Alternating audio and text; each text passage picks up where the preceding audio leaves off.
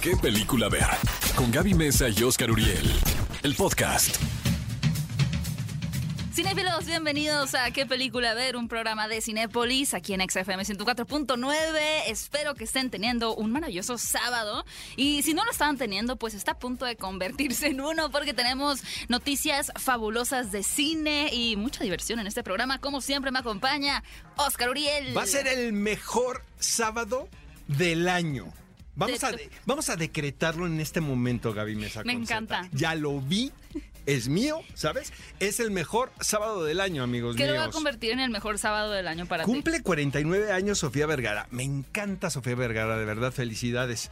Porque pues, la, tuve oportunidad de conocerla ahí, porque parece que mi hermano va a hacer una película. Creo que mm, acabo de soltar una noticia que no debí a verla. Ah. Pero déjala, señor productor, ya que pues ya se fue. ¿no? Primicia en Exa. Fue una, fue una primicia ahí, Manolo Caro va a hacer una película con Sofía Vergara.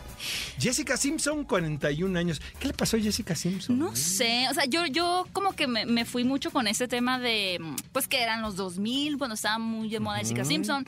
Luego tuvo este ¿Qué- reality ¿Te acuerdas el show. atún, el atún del mar, no? Le ¿Cómo el decía al pollo? ¿no? Exactamente.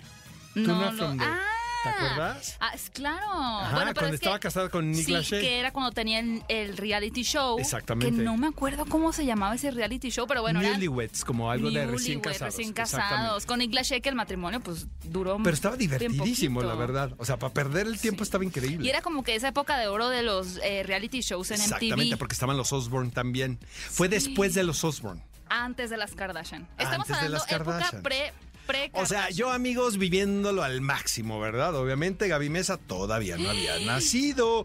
Día de los Beatles. ¿Es el día de los Beatles hoy? ¿De verdad, señor productor? ¿Tu rola favorita de los Beatles? Muy fácil, Strawberry Fields. Yo, yo voy a decir una cursilada. Me van a cancelar, amigos, ahorita. I wanna hold your hand. Ah. Me encanta. Ya, soy un cursi. Bye. A mí me Adiós. gusta más como la, la época psicodélica de los Beatles. No te creo. O sea, nada. Hey Jude me, no me gusta nada. Ah, Hey Jude a mí sí me gusta, ¿eh? Twist Sí. and Shout la detesto. Como que estas canciones que ponen en las bodas de los Beatles, no, no puedo con ellas. Me gustan más como que un poquito más las psicodélicas. ¿Qué película ver? El podcast. Estamos de regreso en ¿Qué película ver? Gracias por acompañarnos en este sábado. Y bueno, como saben, cada semana les estamos lanzando una encuesta para que ustedes nos confiesen sus gustos cinéfilos. Esto lo hacemos a través de la cuenta de Cinépolis, arroba Cinépolis en Twitter para que vayan a votar. Y bueno, tengo los resultados en mis manos de la encuesta. ¿Gané o perdí? de la semana. Gaby Mesa con Z. Pues... eh, ¿Te acuerdas? No Pues- perdiste, O sea, quedé a la mitad. Quedaste en tercer lugar. No, hombre, pues perdí. Pero, de cuatro. pero estuvo muy reñido, porque yo sí quedé en el lodo. Hasta va. el final. Pero sí, pero me acuerdo que tú votaste por la menos popular. Sí, pero pues era la que. Siempre, siempre dando la contraria, ¿no? Siempre de No darqueta, ¿no? verdad, de darqueta, de emo. Siempre de punk. Se me sale mi lado emo, que nunca Ajá. pude A ver, erradicar. a ver, a ver, ¿cómo quedó? La, la pregunta era, ¿cuál de estas cuatro películas que abordan el tema de ovnis, porque fue el día de los ovnis, es su favorita? Las opciones eran Señales, que fue la ganadora, con un 32%. No es la mejor de Omni señales, señores y señoras, No, pero por se, favor, se por piedad. muy icónica. A ver, luego. La Guerra de los Mundos, eh, 30% de Ajá. votos. En tercer lugar quedaste tú con La Llegada, Es que me encanta Rival. que no sé por qué... Qué en peliculón, loco, Nuestros ¿eh? Amigos de cine... Ah, pensé que era... Es que estaba viendo en la encuesta, eh, pusieron un emoji en, en la encuesta, en cada película, pero aquí había como una mujer con un taco, pero ya vi que tiene un casco de astronauta, pero es que parece un taco. ¿Y cuál es? Es- Eh, la llegada. La Es Llegada. que míralo. Y la última opción, que fue la perdedora, es un, Marcianos- es un casco de astronauta. Marcianos al ataque. Marcianos al ataque. Mira, debo de reconocer que es la más divertida de todas, honestamente. No la mejor, Porque es una, es una gozada la película, de verdad. Sí, a mí me encantan las películas de aliens. ¿Sí? Sí. No, más o menos. Pero Señales no es la mejor, de verdad. Pero si ustedes Ahora votaron, pues ustedes ganaron. Podemos ¿no? considerar aliens también a los personajes, por ejemplo, de Un lugar en silencio, ¿no? Son aliens, llegaron del espacio, pero bueno, eso lo lanzaremos en alguna otra encuesta. Vamos con las noticias de esta semana. Gaby Mesa con Z. ¿Qué Cuéntame, no- Oye, Oscar. que nos retrasan Downton Abbey. Amigos, si estaban ustedes esperando la segunda parte de la película de Downton Abbey, cómprense una silla cómoda y siéntense. Que de entrada, no, no, Oscar, a ver, tú tal vez que eres más seguidor de, de esta pues, ¿qué podemos llamarle? Serie ahora adaptada a película. Ellos nunca esperaron que fuera un fenómeno en, en, la pantalla grande, ¿verdad? Como para probar una secuela. En absoluto. Fíjate que había la idea de hacer una película porque finalmente la serie de televisión se convirtió en todo un fenómeno. Hacía mucho tiempo que, que un serial británico eh, se convirtiera en, en, el favorito en prácticamente todo el mundo. Incluso aquí en México sí. ya, se podía ver en, en, plataformas, pero también estuvo en televisión abierta. Y mucha gente lo sigue en y televisión. mucha gente la vio por televisión abierta. Entonces, se esperaban eh, finalmente que fuera un éxito moderado, pero jamás nadie imaginó el trancazo que fue la, la primera película. Al grado de que se está rodando la segunda. Se había anunciado que se iba a estrenar a finales de diciembre, lo, lo cual tenía contento a prácticamente todo, toda la legión de fans. legión Sin embargo, fans. por alguna cuestión en producción, quiero suponer, y no por las fechas, se pasó para el 2022. Uy, bueno. Eh, ahora, lo complicado de Downton Abbey, amigos, es poder reunir al, al reparto, porque es un reparto eh, grandísimo, uh -huh. ¿no? Muchos de ellos son actores muy ocupados. Eh, me estaba platicando un amigo que trabajaba muy cercano a la producción de la serie de televisión, que todo está diseñado para Maggie Smith. Ah, okay. O sea, para que Maggie Smith llegue a una hora adecuada, no, no la despierten tan temprano y la corten también temprano. En, temprano, que se vaya temprano a su casa. Entonces todo es alrededor de esta gran dame, Maggie Smith. ¿Quién ¿no? fuera Quien Maggie es Smith? Espléndida actriz, la verdad, y Sí. este, pues todos le hacemos caso, ¿verdad? Alrededor de ella. Este, a mí me encanta. La, es una telenovela, podemos decirlo, Sí, claro. muy bien hecha y este eh, Muy elegante. muy elegante, podría ser, po- sí. eh, la dirección de producción es espléndida, ¿no? O sea, ves los banquetes, ¿no? Y se ve que son los platillos, están en una temperatura adecuada, en fin. Entonces, amigos, Downton Abbey pasa su estreno al 2022. Oigan, y quien siempre está ahora en tendencia, porque pues es común que dé entrevistas, que asista a podcast y demás, es el señor Quentin Tarantino, que yo realmente, Oscar, siento, no sé tú, que está como a dos días de decir algo que la gente lo quiera cancelar. Porque es muy, es muy directo, ¿no? Como que es un director que no tiene filtros al momento de decir las cosas. Y esto pues también le ha ocasionado de pronto su personalidad o ciertas actitudes, conflictos incluso con su mismo elenco, como ha sido el sonado caso con Uma Thurman en la película de Kill Bill.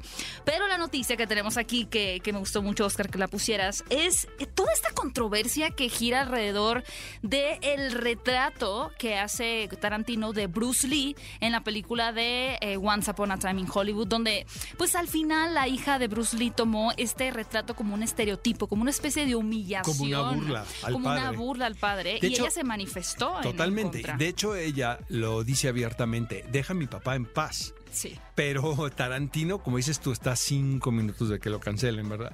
Eh, Se queda enganchado en el asunto. Entonces empieza él a justificar el porqué de la secuencia. A mí en lo personal me parece divertidísima. Es que ¿eh? es una de las mejores escenas de la película. A mí el cine de Quentin Tarantino, amigos, me encanta. Hasta las menos logradas me gustan. Este, acabo de comprar la novela, la de Once Upon a Time in Que es precisamente esta razón por la cual he estado asistiendo a diferentes medios. Exactamente, está, porque él publicitarla. Su, su guion.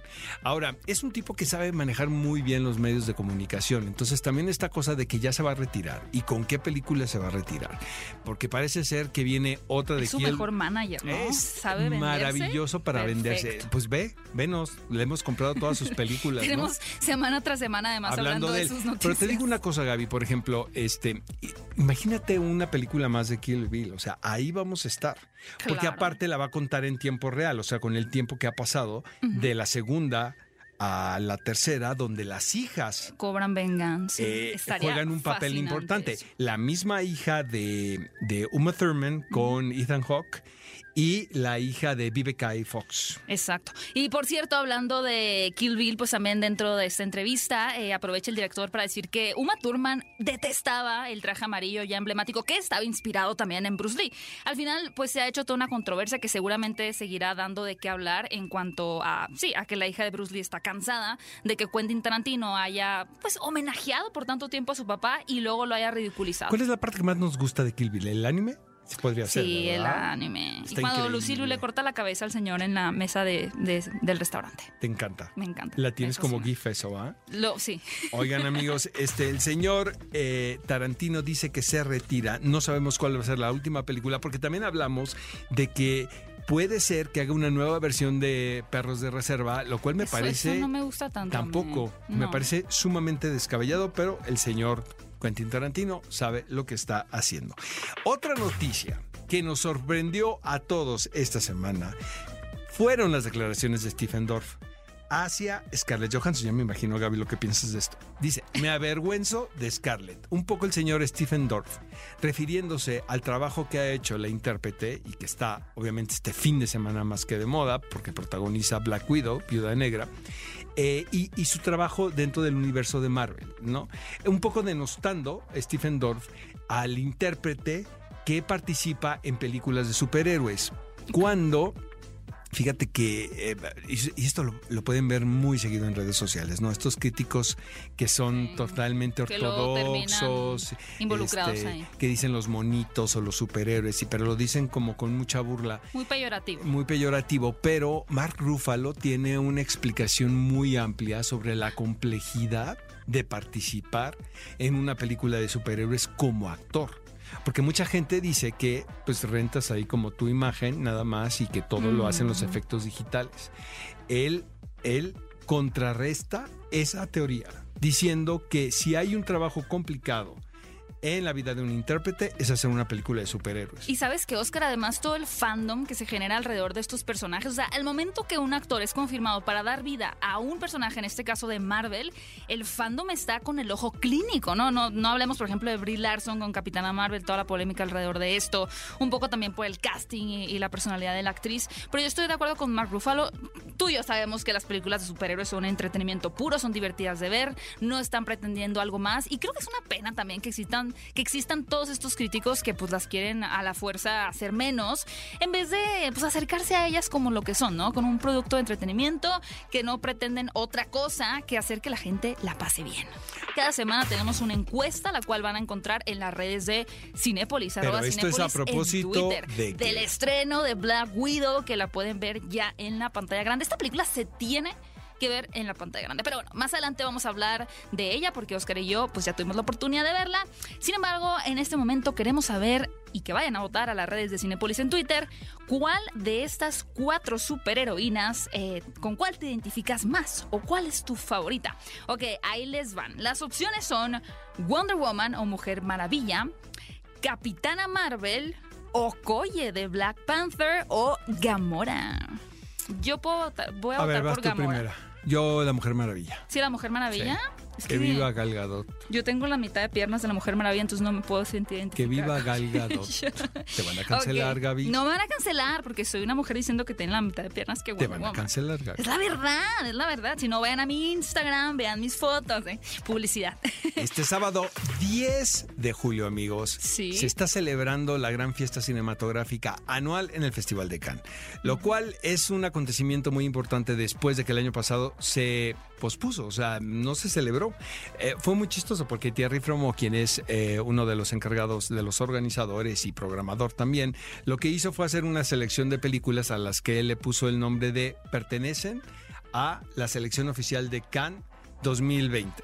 Sin embargo, a pesar de todo, de los protocolos sanitarios, decidieron hacerlo. Ha sido un desastre, la verdad. Digo, varios compañeros míos andan por allá. Este, primero por las pruebas COVID, ¿no? Eh, tienen, una, tienen una de escupitajos, ¿no? tienen un, un lugar donde vas, escupes y te dicen si tienes COVID o no, pero que te- se les descompuso, creo que fue el primero Oye, o yo el no sabía que segundo día. eso, sí, claro. Sí, están muy evolucionados, pero las medidas de- del protocolo sanitario, como debe ser, Sí. son muy fuertes, son muy estrictas y eso lo que ha hecho también es de que el festival pues también tenga como una sensibilidad y una atmósfera un poco particular, totalmente distinto a lo que se ha vivido en los años anteriores. supuesto. Sin embargo, se está celebrando Cannes, amigos, y la verdad estoy viendo los reportes y no sabes qué ganas de haber estado ahí. Bueno, la de- fue Cannes donde se estrenó la película también de La de- Rápidos y Furiosos. no. Esto ¿Cuál fue? Annette, que por cierto la trae Cinépolis. Va, van a hacer unas funciones de Annette, esta película que dirige Leo Cara, que hijo, no Ah. manches. O sea, me parece, me muero de ganas de ver la película. Está Adam Driver, está Mario Cotilar eh, y Wow. Julio Chávez Montes es uno de los productores con Somos Piano, esta distribuidora también de películas de arte. Me choca decir ese título, pero Por eso que- te quiero, Oscar. por- no, pero este, pero sí, son películas como muy especializadas. Entonces vamos a tener la oportunidad porque va a haber funciones especiales en la Ciudad de México, amigos. Ahora sí que qué pena, pero van a ser aquí nada más. Ah, Porque vi que mucha gente se estaba quejando en redes sociales porque anunciaron las funciones especiales, que me parece una estrategia de Cinépolis fabulosa. El traer la película con la que se abrió el Festival de Cannes. Wow. Y aparte eh, parece ser que es una, es una gozada. Tuvo una ovación de 10 minutos, es musical.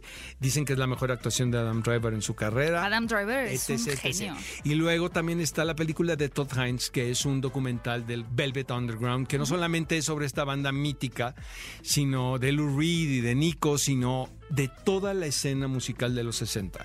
Dicen que la película es espectacular, dirigida por Todd Hines.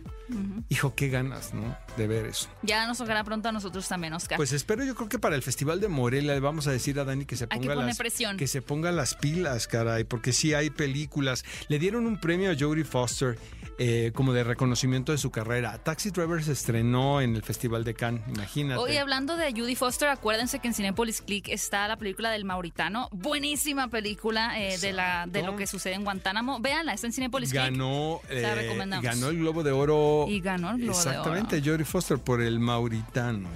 ¿Qué película ver? El podcast. Estamos de regreso en ¿Qué película ver? Un programa de Cinépolis por XFM 104.9. Caray, falleció Richard Donner eh, hace unos días. Para quienes crecimos en la generación viendo al Superman de Christopher Reeve, es una gran pérdida porque creo que es un realizador por demás efectivo. No solamente Superman, eh, tiene la profecía de Omen, imagínate. guau, es un peliculón, peliculón, loco. sí. Los Goonies.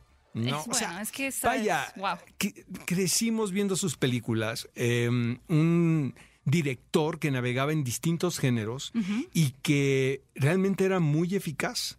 Fíjate que a Richard Donner le hablaban mucho para arreglar producciones que tenían problemas. Era así como el fixer. El Fixer. Exactamente. Entonces le pagaban una lana, ya sabes, con esas filmaciones que eran un desastre. Venga a ayudar, y el señor, porque aparte, eh, quienes trabajaron con él, eh, me emociona muchísimo esto, de verdad. Porque Gene Hackman, que está retirado, acaba de expresarse, ¿no? De Richard Donner, de una manera que era un caballero. O sea, que lo mejor que te podría pasar como actor era trabajar bajo las órdenes de Richard Donner, que eran unos sets estupendos. Y yo creo que eso se ve en las películas también. De ¿Sabes? acuerdo, Son sí. unas películas que tienen una atmósfera y que tienen una sensibilidad muy particular. Y realmente ver a Christopher Reeve volar, ¿no? Es muy inspirador. Realmente sí, me, me pudo muchísimo, ¿no? La, el fallecimiento de Richard Donner este- en estos días. Pero bueno, ahí están sus películas, ¿no? para disfrutarlas. Y finalmente, al fin, después de un, de un periodo de sequía terrible con las películas de Marvel, llega a las pantallas de Cinépolis, porque en una pantalla grande es como se tiene que disfrutar esta película The Black Widow, Viuda Negra, obviamente este personaje interpretado por Scarlett Johansson, quien la verdad se ha convertido en uno de los más importantes, de los más icónicos y mm, gran parte de los fanáticos de Marvel se sintieron un poco mm, no sé si defraudados sería la palabra, pero sí como que un poquito desconcertados cuando pues los estudios Marvel finalmente deciden llevar a una heroína a la pantalla grande, no toman a Black Widow, quien eh, el público ya se había encariñado mucho con ella a través de las diferentes películas, donde por primera vez la vimos eh, en Iron Man 2 con Robert Downey Jr. y en su lugar deciden traer a la pantalla grande a Capitana Marvel con Brie Larson, una película muy regular, la verdad, Sí. la de Capitana Marvel. Y en ese sentido, creo que esta película en solitario de Black Widow era una que ya merecíamos ver y que sobre todo hay que destacar, más allá de Scarlett Johansson, a Florence Pugh. ¿Qué tal para robarse el espectáculo de Florence? Ya lo Pugh? decías tú hace Pero- unos meses, Pero te ¿eh? digo una cosa, se le veía venir. O sea, esa niña sí trae la potencia y el carácter como para almorzarse a quien se le ponga enfrente. Ahora, te voy a decir una cosa, me sorprendió muchísimo esta esta película porque no es lo que yo esperaba. Yo me imaginaba algo mucho más oscuro, ¿sabes? Conociendo el personaje, eh, las relaciones que ha tenido Black Widow a través con los otros muy super trágico todo, exacto, ¿no? con los otros, bueno, y conocemos el destino también Sí, sí, de Scarlett Johansson que es como lo más importante, ¿no? ¿Decimos o no decimos? Pues, es que ya, to- señores, ya, por favor, Ya se ¿no? nos murió hace como dos sí, años. El exactamente. Entonces, es muy raro ver una especie como de precuela cuando sabes que el personaje va a morir. Pero a mí un es donde me parece acertada porque creo que las escenas de acción están tan bien hechas que sí te involucras con el destino del lo que, lo que es muy particular de la película es que me pareció una, una historia muy familiar. O sea, siento que es una película para realmente para toda la familia que celebra a la familia. A la familia disfuncional. Es una familia disfuncional por donde la vean. Desde que David Harbour es tu papá adoptivo, Y algo está- pues algo no está bien. algo ¿verdad? está quebrando O ahí. Florence Pugh es tu hermana, eh, hermanastra o hermanastra, hermana... este, Hermana de cariño. Emocional. Emocional. Exacto, este también algo está ahí Truculento. eh, truculento, ¿no? Tóxico, podemos decirlo. Este hay, Ah, hay claro. algo hay algo a mí que me provoca eh, digo, es que no se puede contar de otra manera porque los actores finalmente tienen que ser pues americanos, ¿no? Son películas con es dinero como Tom Cruise siendo el último samurái. totalmente, o sea, de repente haciendo la de rusos, si es como me, me parece, muy- digo, no dudo que el acento sea el adecuado, pero Pues es parte de la maquinaria hollywoodense, ¿no? Es, es tener actores, bueno, ya sea británicos o estadounidenses, dando vida a franceses, alemanes y nada más haciendo un acento. Me recordó mucho a la serie de Americans, la verdad. Haz de cuenta que estás viendo un episodio de The Americans, pero con muchísima acción. Con mucho presupuesto. Exacto. Y también en The Americans había personajes juveniles, pero bueno, aquí los personajes jóvenes este, tienen un papel pues muy importante porque es Scarlett Johansson y Florence Pugh. Este, se, la- se van a divertir, amigos, de principio a fin. La verdad, eso sí se me hizo la película que trae un ritmazo. Sí. Eh, de- y No se siente tan La van formulaica. a pasar, pero por favor vean en pantalla grande, cara. Háganse un- quiéranse mucho. Mucho y vean la- O sea, Gaby, en ya, la pantalla Gaby ya la veo en la pantalla grande, Ya, ¿verdad? en IMAX. Yo la tuve que ver en screener porque pues no había otra manera, pero cuando la estaba viendo decía, caray, voy a regresar este fin de semana a ver Viuda Negra. Por cierto, amigos, mi querida Gaby Mesa Z se metió un gol, pero de los, pero de los aquellos, ¿no? Este entrevistó nada más y nada menos que a Scarlett Johansson y a Florence Qué Pugh miedo me dio. en exclusiva, pero que te fue muy bien, ¿no? Me fue muy bien, pero estaba muy nerviosa. Pues Tú también tam- te pones nervioso sí, por siempre, supuesto, ¿no? por Con las supuesto, entrevistas. Por supuesto. Una nunca sabe lo que va a pasar. Exactamente. Y luego eh, eh, me pongo menos nervioso en las presenciales, porque a mí la verdad, hacerlas por la Zoom... pantallita de Zoom cuando empieza a dar vueltas el icono que ya vas a entrar a la conversación es el son los dos segundos más mortíferos de la Es historia. horrible, amigos, la verdad, que ya termine esto porque yo ya quiero hacer entrevistas personales. Pero bueno, mi querida Gaby Mesa con Z entrevistó a Scarlett Johansson y a Florence Pugh para qué película ver y esta es la entrevista. Girls, thank you. Thank you so much for having me. I really like the film. Chicas, think muchísimas gracias por recibirme. De verdad me encantó esta película. Creo que tiene mucho corazón, así que gracias por su tiempo, por permitirme hablar con ustedes. Thank you. Hello. Hi. And I, I gotta say, one of the funniest things. um, Tengo que decir que una de las cosas que me parecieron más graciosas de la película fue la broma sobre cómo Black Widow aterriza con la pose de los Vengadores. Entonces quería preguntarles qué cosa es súper difícil de hacer en una película de acción, pero que la audiencia no lo nota porque se ve muy sencillo. The Black Widow pose. La pose de Black Widow. Florence had to land it once and Florence tuvo que aterrizar así una vez. ¿Ves lo que tengo que pasar? Yeah, no, I, I get it. It's an amazing pose. Sí, lo entiendo. Es una pose asombrosa y ahora creo que tiene más sentido sobre por qué se tardan en hacerla. En realidad es una posición difícil de hacer. Sí, se ve realmente como una pose súper difícil. Entonces dirían que eso es lo más difícil. No, no. A gun with your eyes open. Disparar un arma con los ojos abiertos. No, hard. Eso es tan difícil. Of the, the noise or because it's super hard? Y es muy difícil por el ruido que produce o porque es realmente fuerte de presionar. It's just No, your it's- reaction is to go Es por like la this, reacción. blink, Tú haces like a- a esto, parpadeas, es que explota una pequeña bomba en tus manos. It's loud and then also it's loud, so you blink and then also there's Sí, porque también hace mucho ruido. Entonces parpadeas y cuando disparas una bala se escapa sedimento, pólvora. That. You don't want to be slow-mo Pero no quieres parpadear, no quieres parpadear en cámara lenta mientras disparas. That's tough. It's even harder to do when you have like a massive. Es más difícil de hacer cuando tienes un arma mucho más grande. Um, How that do you practice? Just like this? ¿Cómo practicas? ¿Pones esta cara? I don't know. It's like mentally psych yourself Es como sacarte a ti mismo psíquicamente. Es difícil. I uh, I got I got them to video uh, me once as I was like doing a. a Una a vez hice un video con un rifle B1 y estaba cambiando los cartuchos y según yo me veía muy cool y el profesional me decía que me veía genial y yo decía, yeah, me siento genial, quiero ver el video y él me dijo que sí, pero cuando le hizo zoom descubrí que en todos los cuadros estaba así. yeah, and, and we see it like something super easy, but yeah, it- it's Sí, yo creo que eso es algo que nosotros vemos como muy sencillo, pero pues ya me contaron que realmente muy difícil. Y saben, justo cuando pensamos que conocíamos a Black Widow, llega esta película y nos la muestra con una luz diferente. Entonces, Scarlett quería preguntarte, ¿tuviste un proceso diferente para construir este nuevo ángulo del personaje? Por supuesto, comparándolo con tu trabajo en las otras películas. Um, I don't. I don't think so. Um, No lo creo. no, lo sé. um. Mi proceso usualmente es probar los diálogos y averiguar cuál es la verdad del personaje en ellos y luego solo exploro esa dirección. Así hago todo mi trabajo. Así it que was no vi ninguna um, diferencia con esto. Maybe it was a little bit easier. Tal vez fue to un poco más understand fácil entender qué because I era eso porque conozco al well. personaje demasiado bien. Played her Lo he for estado such a long interpretando time. por muchísimo tiempo. and um, Florence, I think that Y Florence, debo decir que construir un personaje divertido se ve como una tarea muy difícil. Y tu personaje de Yelena logra ser muy graciosa sin siquiera sonreír. Realmente se siente muy natural.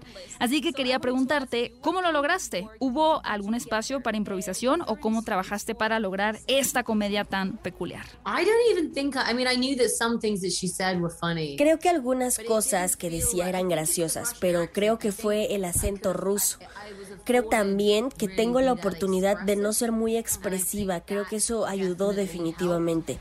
Y también el hecho de que sea un personaje que es lo más callado que puede ser, sin saber que lo está haciendo siempre, es gracioso. Creo que también influyen los signos sociales. Ella no es muy sociable y eso por sí mismo es gracioso. I didn't think in the moment that I was being funny. No pensé en el momento que estaba siendo graciosa, no era como que el equipo y la gente detrás de cámara golpeara sus rodillas y gritara así, ja, ja, ja. Creo que fue algo que evolucionó en esta relación, donde una persona está constantemente picando y la otra solamente está haciendo caras. Creo que esta dinámica es divertida. But I'm glad that you said I'm funny. That's Pero me alegra que digas que fue divertida, eso me hace muy feliz. yeah, I think that the maybe in the editing Sí, de hecho creo que el proceso de edición también funciona a la perfección. I, I mean, you're a great work. Maybe I wasn't funny before. No, Tal vez no era graciosa antes, pero... We fixed everything in Nosotros arreglamos todo en post, así que está bien. Tranquila, Florence. That. Bueno, eso no es lo que quise decir. Ah, it's okay. Ah, está bien, buen chiste. Muchas gracias por esta entrevista, Scarlett y Florence. De verdad fue un gusto platicar con ustedes. Y cinéfilos, los invito a que no se pierdan Black Widow, que ya está en las salas de Cinépolis. Gaby, simpáticas, ¿no? Súper simpáticas. Eh, estaba muy nerviosa por, por, bueno, son Scarlett Johansson y Florence Pugh, que son como... Vaya, actrices que la están rompiendo en Hollywood, pero también particularmente porque me encanta el personaje de Black Widow, porque me gustó muchísimo esta película, pero sí fue una conversación muy agradable y qué bueno que, espero más bien, que hayan disfrutado de esta entrevista para qué película ver. Amigos, tenemos otro título que queremos recomendar en esta ocasión titulado Te llevo conmigo. Es una película muy particular porque es una coproducción Estados Unidos-México. Esta película, amigos, es muy particular porque podemos decir que es un drama basado en un hecho real. De, en, la, en la misma película tenemos la oportunidad de conocer a los personajes protagonistas del suceso, exactamente. Eh, la parte juvenil es interpretada por Armando Espitia y El Charrito, ¿no? Y cuando pasan los años son los mismos personajes que les pasó todo esto. Que es un ejercicio muy diferente a lo que estamos acostumbrados a ver. Una docuficción, podremos decir. Sí, más, ficción que docu, pero se enlaza a un documento. Es que ella es documentalista, entonces como que se enlaza interesante. Ahora, es, es una trama que ah, toca varios asuntos muy importantes en la mesa, como la migración, el racismo, la em, homofobia. La homofobia, la doble moral, ¿no? De estas ciudades de, de la República las eh, expectativas familiares. Y, te voy a decir, te digo que la pandemia me ha hecho de un cursi, pero ahí te va. Finalmente, eh, hay una historia de amor ahí. O sea, es la historia de amor entre dos hombres que pasa, están a prueba. O sea, finalmente los ponen a prueba todo el tiempo. Todo el tiempo y en distintas facetas y en distintas, ¿no? Por distintos lados también, desde el hambre, el hambre física, o sea, el hambre, ¿no? Que tienes que alimentar y no tienes con qué, hasta ser condenados por la sociedad, hasta vivir en una, en una ciudad donde no muchas veces eres bienvenido. Yo creo que eh, esto tienen las grandes urbes, incluyendo la Ciudad de México, son muy atractivas para muchas cosas, pero es un reto y es un desafío. Y Nueva York siento que es la epítome de todo esto, ¿sabes? Sí. Y más adelante, eh, para que sepan un poquito más de esta película, de cómo se, se creó esta idea, de dónde se originó, vamos a tener la entrevista con la directora y uno de los protagonistas, así que no se vayan, que muy pronto los tendremos aquí en ¿Qué película ver? ¿Qué película ver? El podcast. Los protagonistas, sus creadores, de la pantalla grande a tu radio. La entrevista en ¿Qué película ver de Cinépolis en ExaFM? Amigos de ¿Qué película ver? Nos acompaña en esta ocasión el actor Armando Espitia y Heidi Ewing. ¿Qué tal estuvo mi pronunciación, Heidi? Perfecto. Ok. La película se titula Te llevo conmigo. Tuve la oportunidad de verla el año pasado, de hecho en la pantalla grande. Y lloraste. te voy a decir una cosa, mira, lo agradezco porque se ve en en la pantalla como debe ser, ¿no? El cine se ve en el cine, según ah, yo. De acuerdo. Y es una película muy conmovedora. Felicidades a los dos. Aborda muchos temas que eso también es bien interesante porque se pudieron haber ido por un lado nada más. Pero aquí, por ejemplo, la historia de amor entre dos hombres, eh, la situación del migrante, el racismo imperante en los Estados Unidos. Las familias Exactamente lo que presión familiar, se vive en provincia. tú y yo que somos de provincia, así son, ¿no? Lo normal. Exactamente. Eh, Heidi, ¿cómo, ¿cómo nace la idea de Te llevo conmigo? me puedo imaginar por qué está basado en un acontecimiento real con dos personajes que también participan dentro de la película. Cuéntanos. Sí, em, la, la, película historia está basada en la vida de dos de mis amigos muy queridos que viven aquí en Brooklyn, en New York, y nos conocimos hace muchísimos años en un bar y nos llevamos muchos años de amistad y hace como siete años atrás me contaron toda su historia de su vida y cómo se habían conocido en Puebla en el, el mundo gay un poco clandestino en 1994 y, y todo lo que habían pasado para lograr el éxito de ser dueños de dos restaurantes aquí en Nueva York. Oye, Armando, y obviamente me imagino que tener un poquito la referencia directa al estar esta película basada en un personaje real puede ser, digo, tú, tú, nos contarás como actor, pero puede ser un reto más grande, ¿no? Porque pues finalmente sabes que la persona en la que estás basando tu personaje existe en la vida real y que va, pues va a aproximarse a, la película desde ya una perspectiva específica, ¿no? ¿Cómo fue para ti desarrollar a este personaje eh, teniendo eso ya como, como referencia? Porque finalmente, pues pues este, él va a ver la película y se va a tener que identificar, ¿no, Armando? Pues ya la vio. Primero déjame decirle hola Gaby, qué placer saludarte. Soy tu fan. Ay, muchas gracias. y después y después contarles que la presión pues existe y uno como actor siempre está presionándose, la verdad, tratando de hacerlo lo mejor posible para de algún modo satisfacer un montón de frentes, ¿no? Que sea el público, que sea el director, que sea tu carrera. Y en este caso también había otro que era pues el personaje real.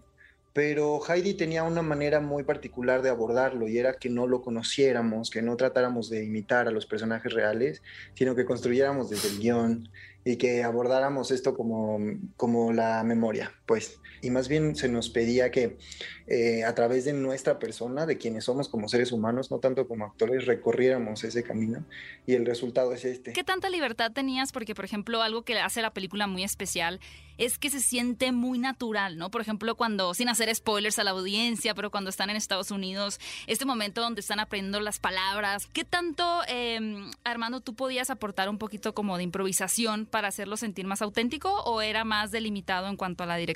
De hecho, esa, esa mm, escena no está, no está escrita, solo Heidi nos dijo, aprendan inglés, ayúdense a aprender inglés, y la escena está construida desde la improvisación. Heidi nos daba solo la situación, ¿no? De pronto nos decía, vamos a ensayar, nunca decía acción, pasábamos la escena y después decía corta, ya la tengo, y luego hacíamos la misma escena en diferentes espacios y tiempos. Oye, Heidi, fue complicado el mantenerte en una línea donde todo realmente estuviera correctamente balanceado para que tu historia no tendiese a irse por un asunto nada más? Sí, fue muy complicado porque como viste, um, habla de muchas cosas esa película, porque eh, por eso me atrajo mucho la historia de Iván y Gerardo, porque también es una película sobre hijos y papás, ¿no? Y la relación entre, entre hijo y papá. Y también trata de la nostalgia que tiene el inmigrante, el mexicano, por su casa.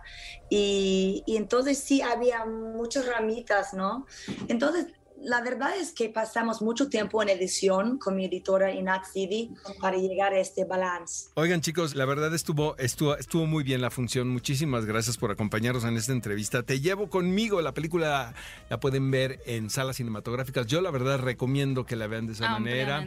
Porque también tiene una fotografía espléndida. Y la música es muy bonita. sí, van a salir muy conmovidos, ¿eh? Felicidades Armando y felicidades Heidi. Y gracias por estar aquí en ¿Qué película ver? ¿Qué película ver? El podcast. Amigos, estamos de regreso en ¿Qué película ver? Un programa de Cinépolis por XFM 104.9. El clásico de la semana es un título que acaban de subir a la plataforma de Cinépolis Click. Es un documental y es un peliculón loco. Se titula Audrey More Than an Icon más que un ícono. ¿De qué va este documental? Es sobre la figura de esta estrella con una personalidad como nadie, nadie, nadie la tenía hasta ese momento, llamada Audrey Hepburn.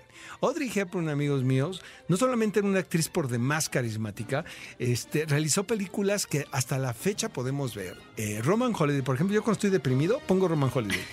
Te voy a decir una cosa. Eh, ¿Cómo se llama la película? Ah, Notting Hill es la misma historia Sí, han repetido Roman la fórmula hasta Hillary y Duff hizo una en Channel. La misma historia. Y Roman Holiday tiene los pantalones que no tuvo la película de Notting Hill en los 90 porque no se quedan juntos. Es, es devastador, ah, es devastador el desenlace de la película porque se queda en la conferencia de prensa donde está ella, que era una princesa que quería ser una civil, y él le, e, él le da las fotografías con las que podían haberla chantajeado ah, a ella. Al periodista. Y cada quien se va para su casa y se queda el salón vacío. No. Pero que no dijiste que cuando estás triste la ves, esto es más deprimente. Es que es muy gozosa la película. O sea, te pasas dos horas de ver a esta actriz, esta jovencita. Muy joven. Muy, muy joven, con estos ojos como de anime, ¿no? Eh, pasarla bien en Italia, mm. ¿no? Este es eh, era una actriz con un carisma como pocas, eh, impuso una moda porque tenía una relación muy personal con Givenchy y la, el diseñador la vistió en muchísimas películas como Sabrina, por ejemplo. Este, eh, lo, que propone el documental.